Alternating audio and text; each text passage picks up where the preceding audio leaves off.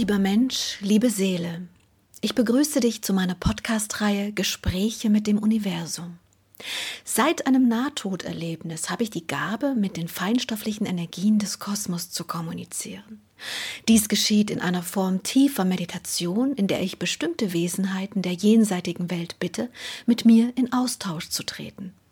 Als einer der ersten Jenseitskontakte zeigte sich mir mein alter Freund und Lehrer, Freund der Indianer, und es ist mir jetzt hier eine große Freude, dir nun diese Gespräche als Ergänzung zu den Büchern auf diese Art und Weise zusätzlich nahezubringen. Lieber Freund der Indianer, bitte sprich zum Thema Geburt. Ich bin schon sehr gespannt. Es ist mir eine große Freude, diese Botschaften und Weisheiten in diesem Werk festhalten zu können.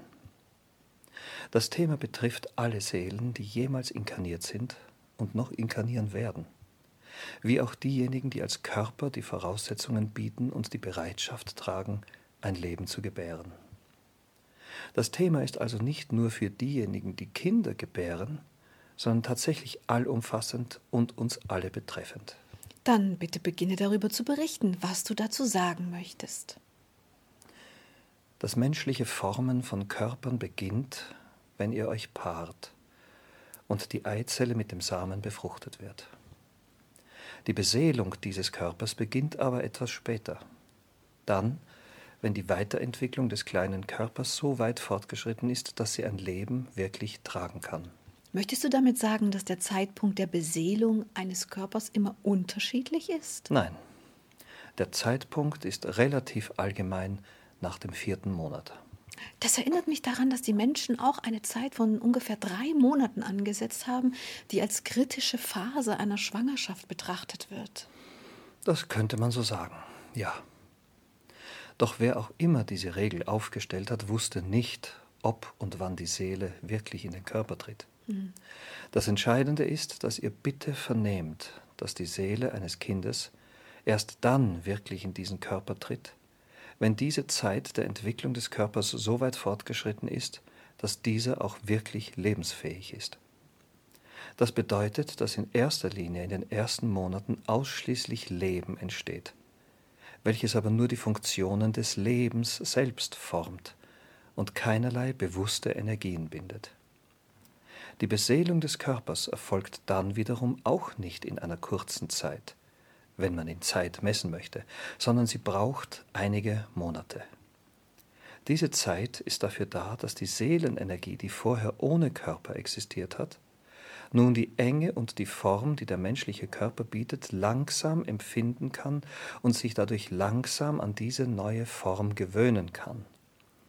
Daher ist die Seele eines Kindes ab dem fünften Monat nicht immer bei der Mutter, sondern nur ab und zu doch je länger die Zeit voranschreitet, darf die Seele mehr und mehr die Form des Körpers füllen. Aber wo ist denn die Seele, wenn sie nicht bei der Mutter ist? Das ist eine schöne Frage. Ich kann verstehen, dass ihr derartig denkt, doch muss ich sagen, dass ihr bitte verstehen müsst, dass alle Energien immer um euch ist. Die Aussage, die Energie ist nicht bei der Mutter, verzerrt ein wenig. Bitte entschuldige. Doch möchte ich damit sagen, dass die Energie noch wandelt, dass sie noch nicht dauerhaft in diesem kleinen Körper weilt, sondern sich erst nach und nach darin einnistet. Ach, muss man in dieser Zeit der Einnistung etwas beachten, das diese Einnistung fördert, oder muss man da nichts beachten? Das wird alles kosmisch gelenkt, daher braucht es keinerlei Informationen oder Botschaften, die ihr diesbezüglich befolgen müsst.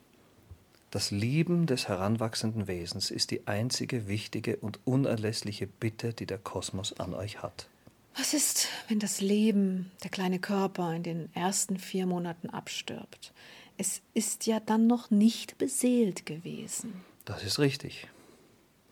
Die Seele kommt erst, wenn diese kritische Phase überstanden ist. Die Gründe eines derartigen Prozesses sind vielfältig, doch meistens ist es eine reine körperliche, strukturelle Ursache, weniger mental, aber dennoch manchmal mental. Ich möchte damit sagen, dass es körperliche Ursachen haben kann, dass die Voraussetzungen für das Leben nicht ganz passend sind. dass es aber auch mentale Ursachen haben kann, wenn ihr in eurem Geiste nicht harmonisch mit dem Körper harmoniert. Dann verstößt der Körper das Leben.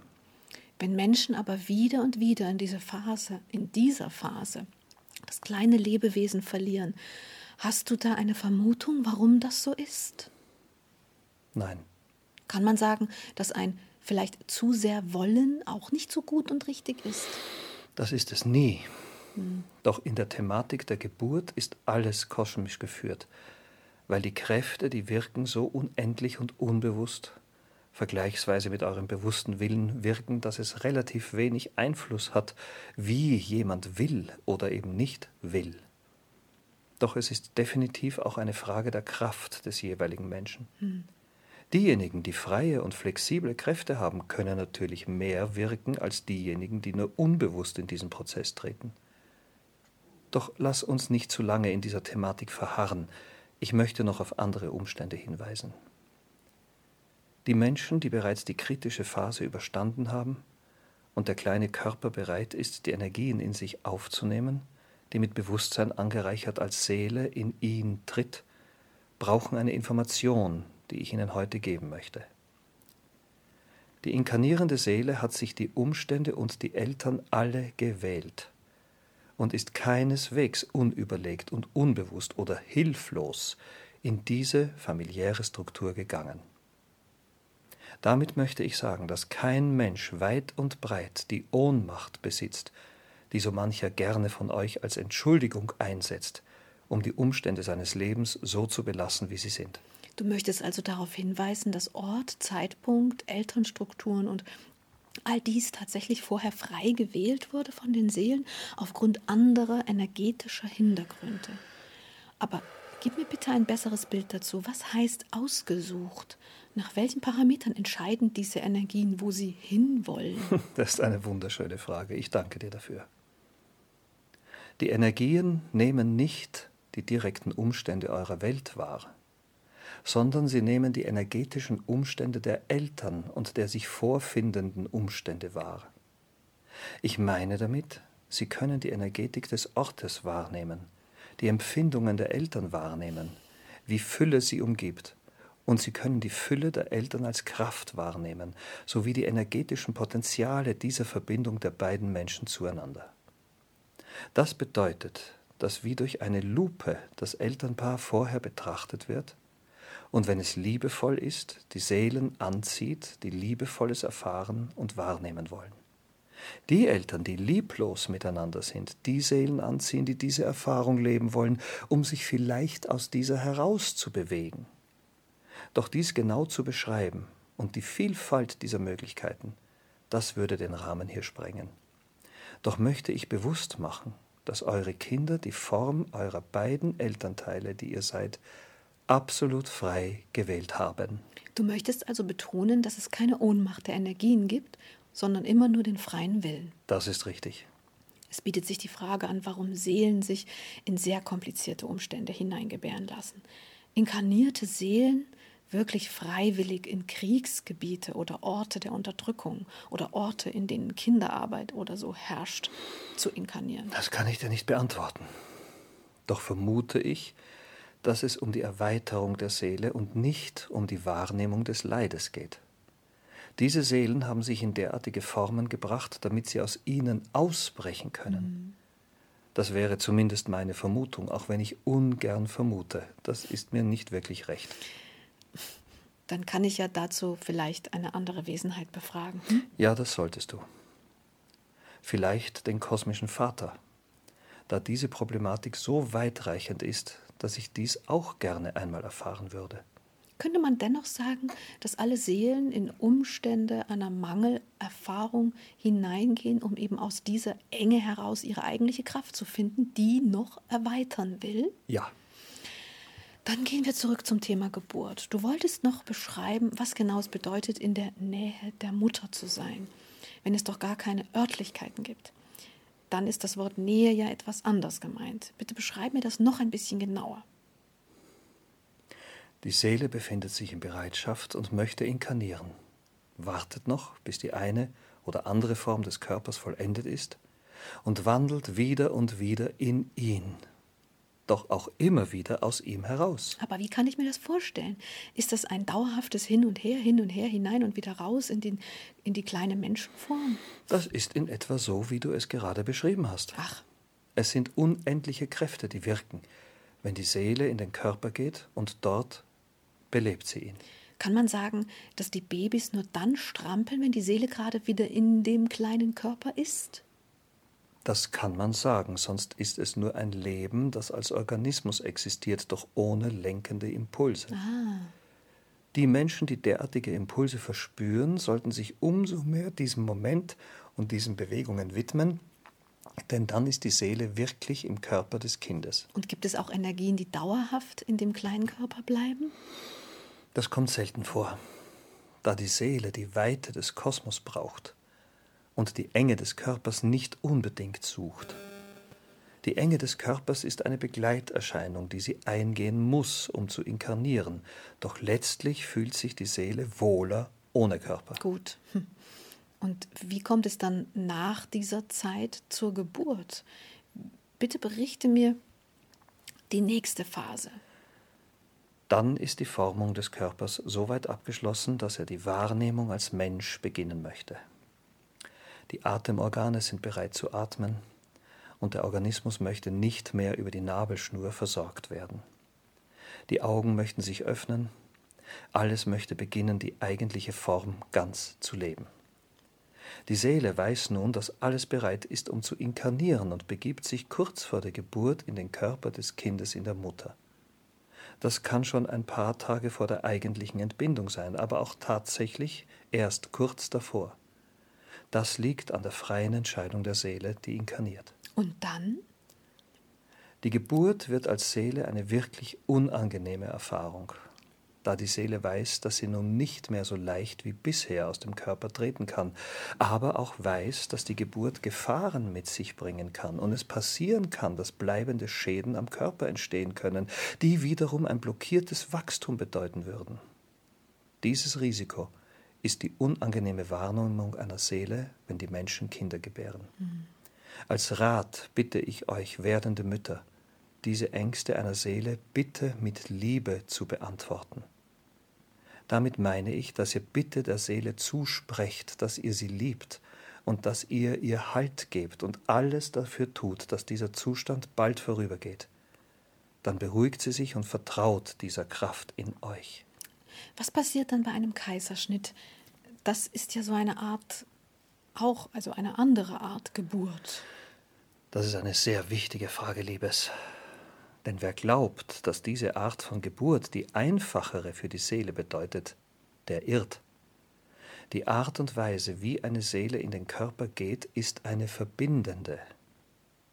Wenn ihr also beginnt, die Geburt über die normalen Ereignisse zu erfahren, dann hat die Seele die Möglichkeit, diesen Prozess vorweg einzuleiten und sich darauf einzustellen, dass nun die Zeit gekommen ist, lange mit einem engen Körperkleid zu leben. Doch wer einen Kaiserschnitt tut, der nimmt der Seele die Möglichkeit, diesen Zustand rechtzeitig zu wählen. Der Entschluss der Ärzte, die Entbindung zu tun, wann immer es ihnen in den Zeitplan passt, bringt verschiedene Gefahren mit sich. Denn es kann sein, dass ihr tatsächlich einen Körper und seine Lebenskraft aus dem anderen Körper entnehmt, doch die Seele ist vielleicht gerade nicht in ihm. Dann beginnt eine wirkliche Tortur für die Seele, denn ihr holt den Körper aus dem Körper und die Seele muss in ihn hinein. Das bringt Stress und Komplikationen mit sich, die ihr nicht fassen könnt mit eurem Bewusstsein. Die Seele muss sich selbst entscheiden, wann sie letztlich in den Körper tritt. Die Art dieser Entbindung aber greift in diese freie Entscheidung ein. Das ist schwierig zu beschreiben, doch es ist ein Eingriff in einen kosmischen Ablauf, Daher bitte ich euch, wenn ihr auf derartige Weise entbinden möchtet, dann informiert die Seele rechtzeitig davon. Sprecht mit dem Kind, wenn ihr es spürt und dadurch sicher sein könnt, dass es gerade in euch lebt. Besprecht mit ihm, dass ihr den Tag festgelegt habt und diesen mehrfach fühlt. Ich meine damit, dass ihr immer wieder der Seele Beruhigung geben sollt, dass sie weiß, dass sie sich darauf vorbereiten muss. Also du meinst nicht, dass es generell nicht gut ist, Kaiserschnitte zu tun, sondern dass sie die Verbindung zu der Seele spüren sollen und diese nutzen sollten, ihr die Entscheidung rechtzeitig mitzuteilen. Richtig. Gehen wir mal davon aus, dass die Seele ausreichend informiert ist und alles ist diesbezüglich in Ordnung. Ist die Art der Geburt nicht trotzdem die bessere, weil es weniger stressbesetzt ist für die Seele, da sie nicht die Gefahren der Geburt über den engen Geburtskanal hat und ihr ausgesetzt ist? Das mag sein. Doch energetisch ist die normale Art, Kinder zu bekommen, immer noch die richtigere. Ich möchte darüber nicht zu sehr richten, da es tatsächlich eine Frage der einzelnen Seelen ist.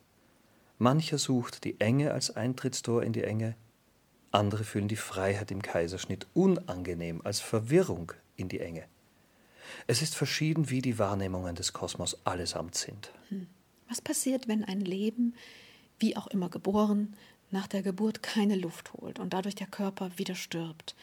Ist das dann aufgrund des freien Willens der Seele geschehen oder was genau ist da die Ursache? Das ist wieder eine sehr wichtige Frage. Danke dir dafür. Die Seele, die nicht inkarnieren kann, bleibt dann noch Teil dieses leblosen Körpers, doch wandert sie relativ bald wieder in die kosmischen Felder zurück. Ich würde in eurem Zeitmaß nicht mehr als vier Stunden benennen, die die Seele noch bei diesem Körper weilt. Doch wer dazu eine genaue Beschreibung möchte, der sollte dann das Kapitel Übergang lesen. Denn letztlich ist dies dann ein toter Körper und die Seele ist noch bei ihm. Dazu möchte ich jetzt nicht allzu viel berichten.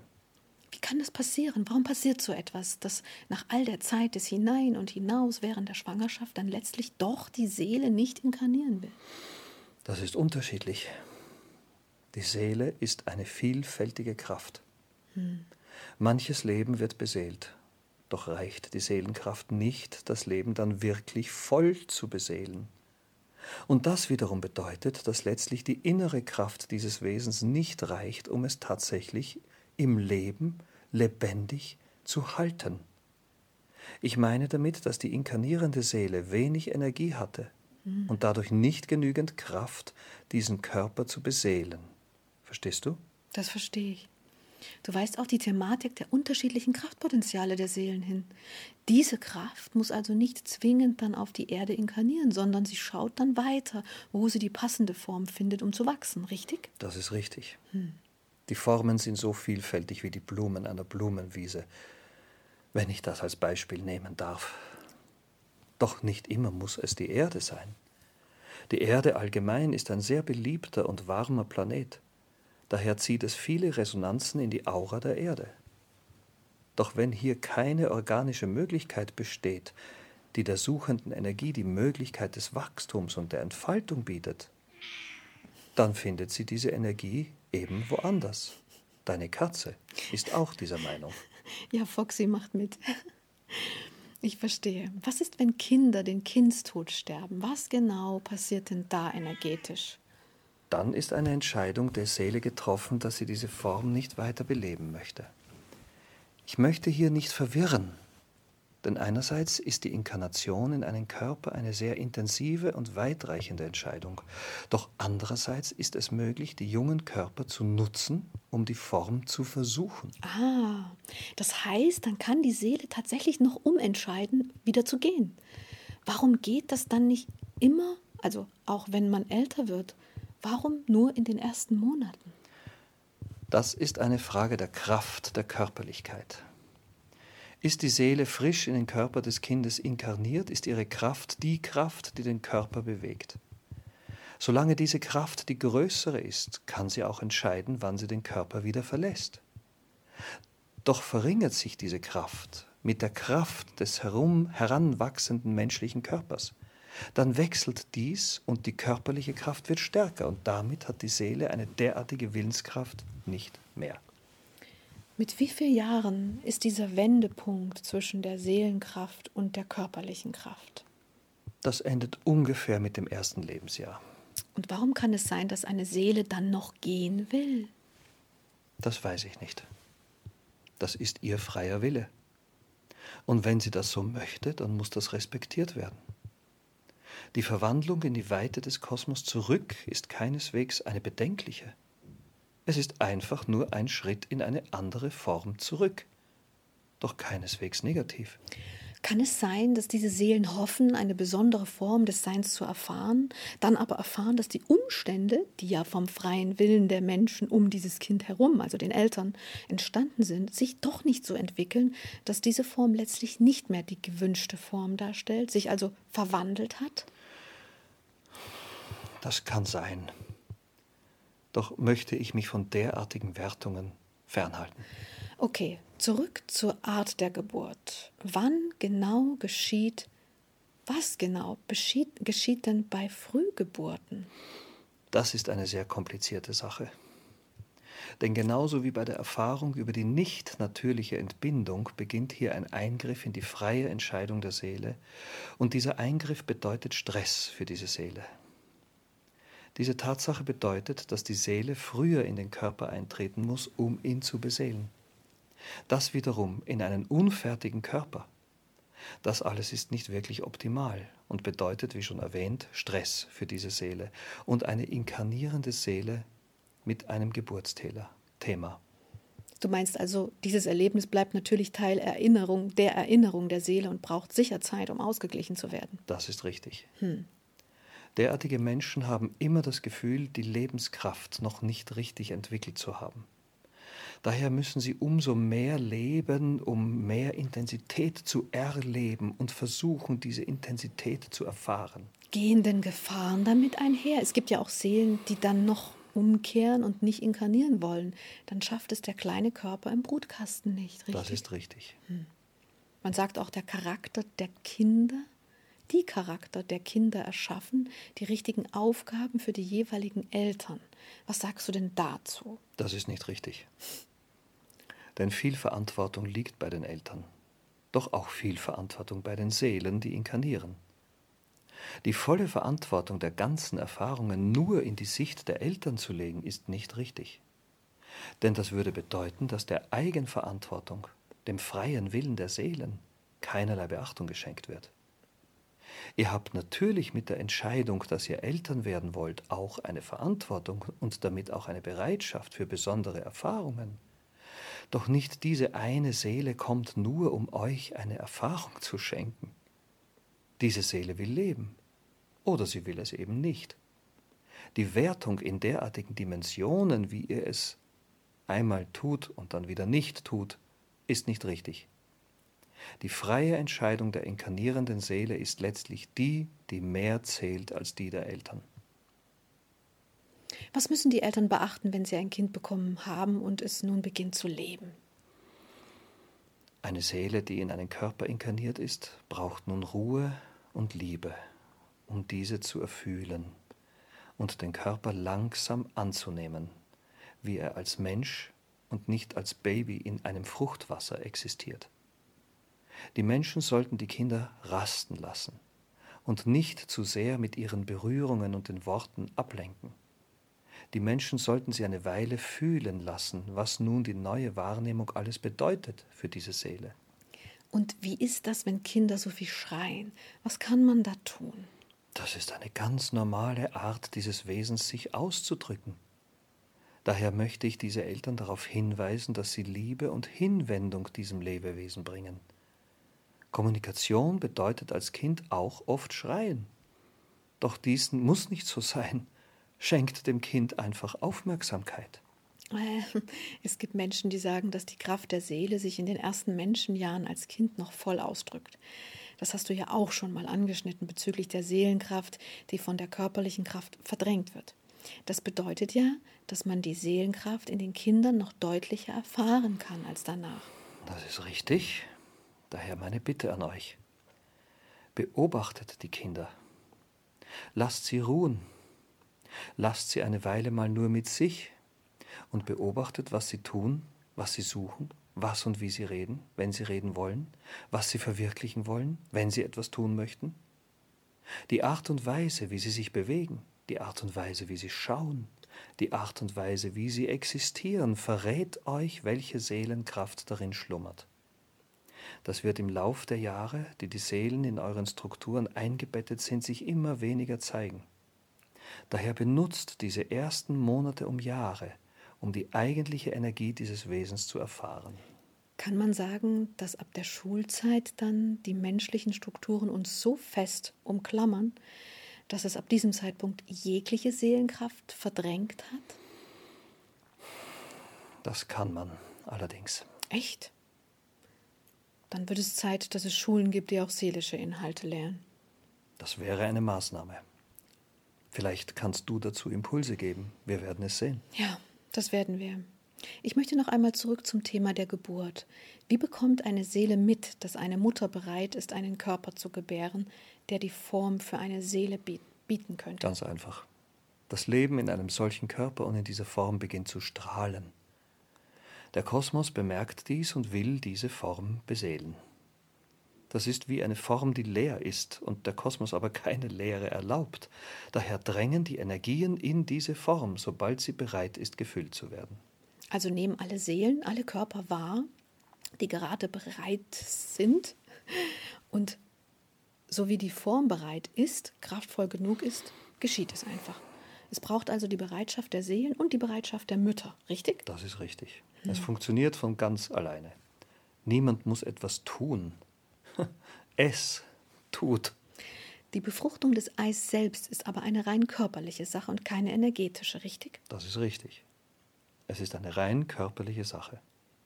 Dazu braucht es keinerlei Energetik, keinerlei Grundlagen außer die Gesundheit des Körpers, der diesen Prozess ermöglicht. Aber es gibt Menschen, die wünschen sich Kinder und werden nie schwanger. Was machen die falsch? Nichts.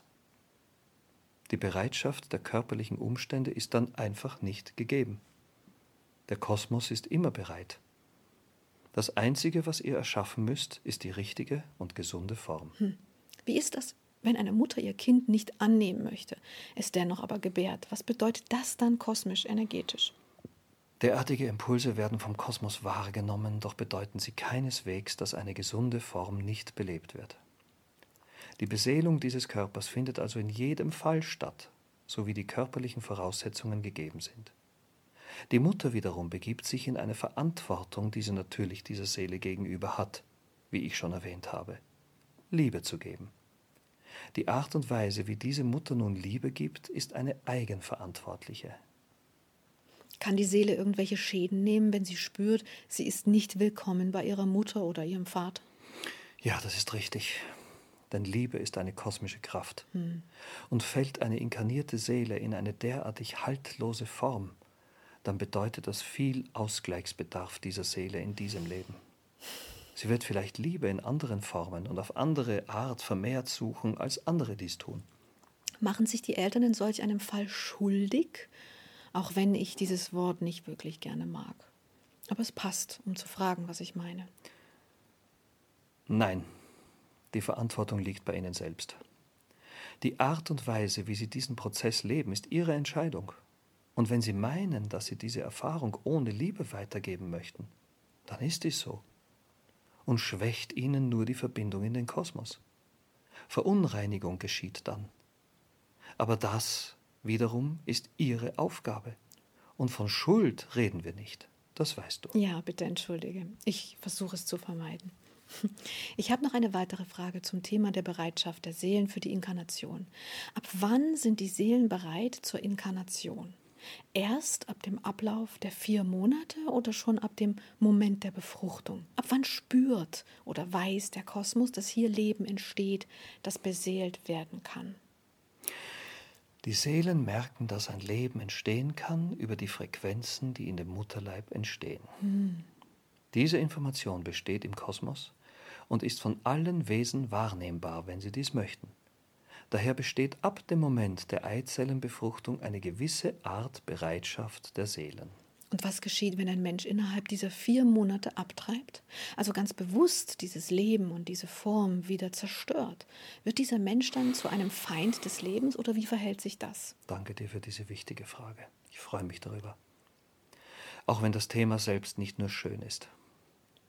Denn wenn ein Mensch das Leben, das in ihm entstehen kann, beginnt zu vernichten, beginnt eine Erfahrung, die er ausgleichen muss. Das Leben, das in ihm entsteht, ist eine kosmische Fügung. Und die Menschen, die diese Form bewusst zerstören, begeben sich in einen Bereich, die kosmischen Kräfte zu berühren, wo es wahrhaftig nicht möglich ist, die Resonanzen dieser Tat zu beschreiben. Das ist vielfältig und sehr differenziert. Denn der eine Mensch vollbringt so viel Gutes und lebt so viel Liebe, dass er diese Entscheidung nicht als Feind des Lebens tut, sondern aus einer liebevollen Kraft heraus, die unter Zwängen außer jeder weiteren dunklen Erzeugung an Resonanzen durch diese Tat handelt.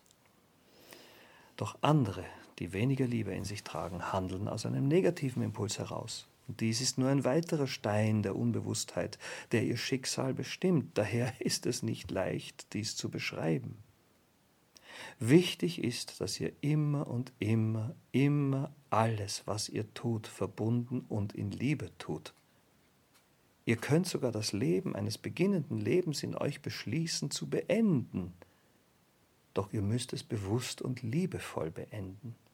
Das ist erlaubt, wenn es tatsächlich bewusst und in tiefer Verbindung mit dem Kosmos geschieht, noch bevor die Seele in den Körper eintritt. Hm. Das klingt sehr komplex. Das ist es. Daher ist es schwer, das festzuhalten in einfachen Worten. Bitte entschuldige. Ich hoffe, ich konnte dies dennoch tun. Ja, ja, keine Sorge. Ich verstehe das Zusammenspiel von Eigenverantwortung, Erlaubnis und Liebe, vor allem in derartig heiklen Situationen. Dann machen wir noch einen kleinen Ausflug in die Thematik der kraftlosen Seelen. Was passiert mit ihnen, wenn sie sich eine andere Form auf der Erde suchen wollen? Welches ist die kleinste Form, die Seelen auf der Erde in sich aufnehmen kann? Sind beispielsweise Ameisen beseelt? Eine wunderbare Frage. Ich danke dir dafür.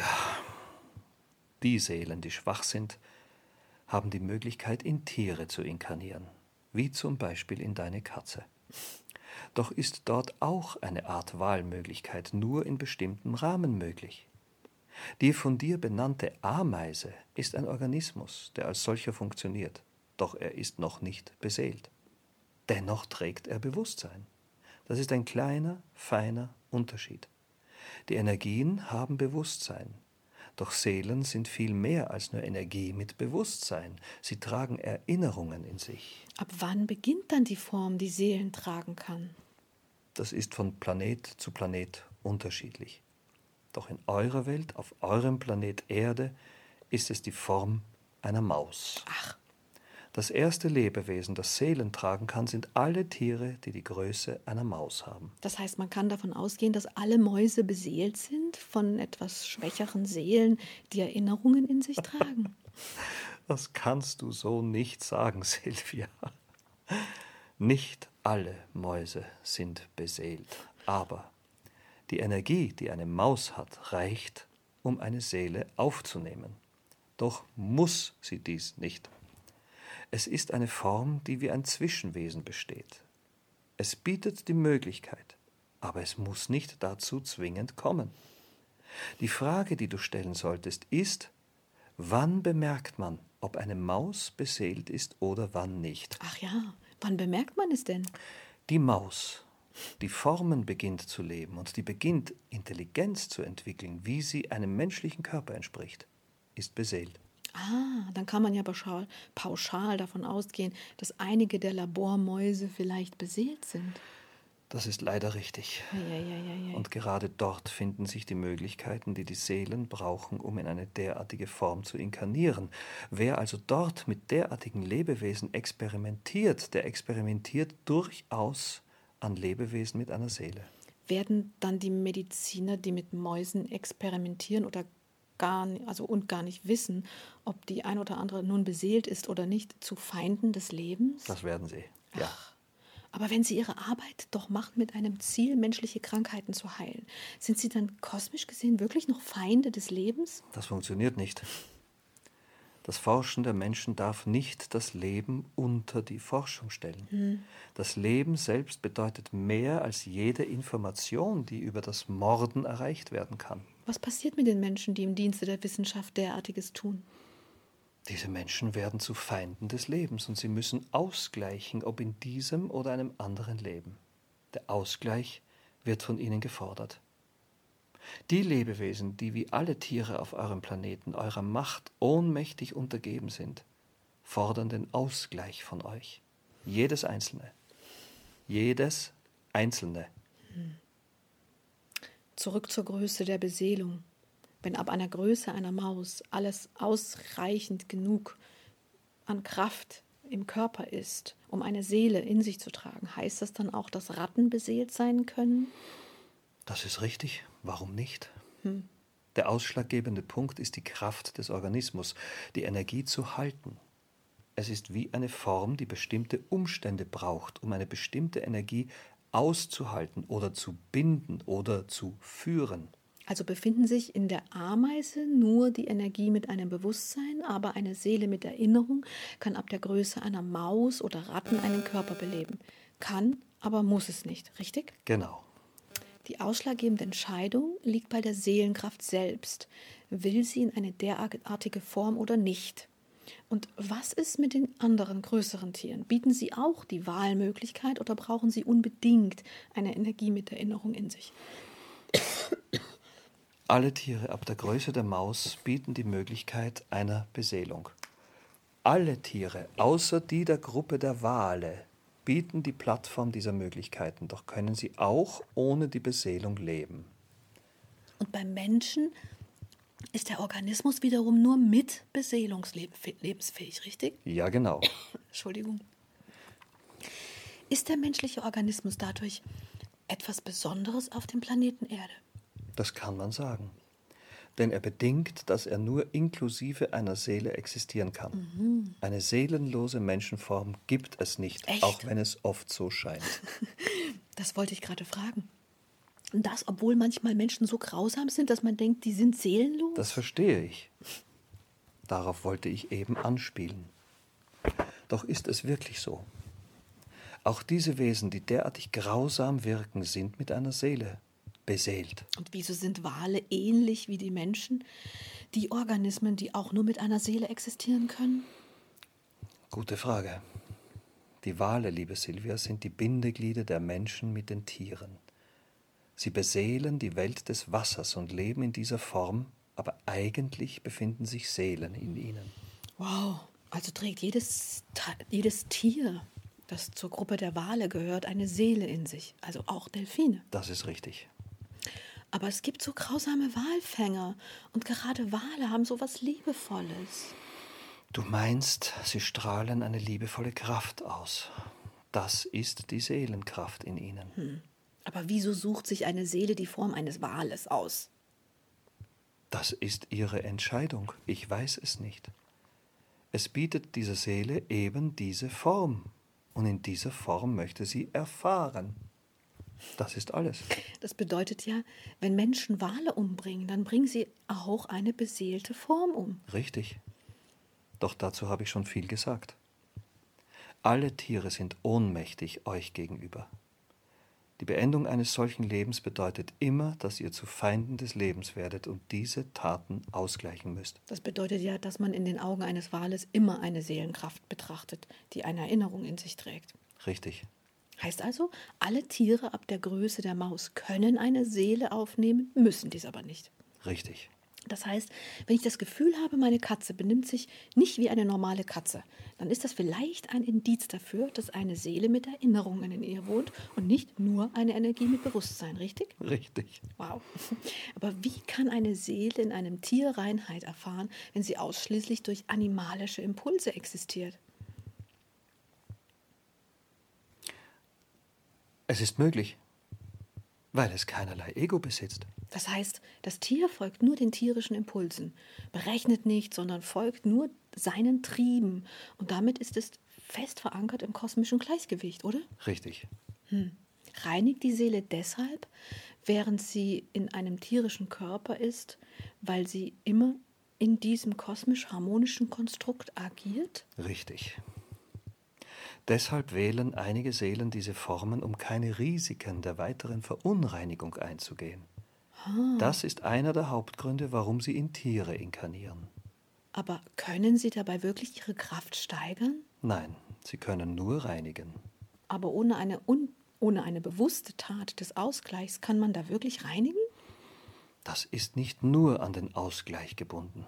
Es ist an die Erfahrung des egolosen Seins gebunden, das dennoch lebt. Eieiei, das wirkt sehr komplex, dieses Thema. Sehr komplex und kompliziert. Das ist es. Es gibt Lehren auf der Erde, die übermitteln, dass eine Seele, die einmal einen menschlichen Organismus beseelte, nicht mehr in einen tierischen Organismus zurück kann.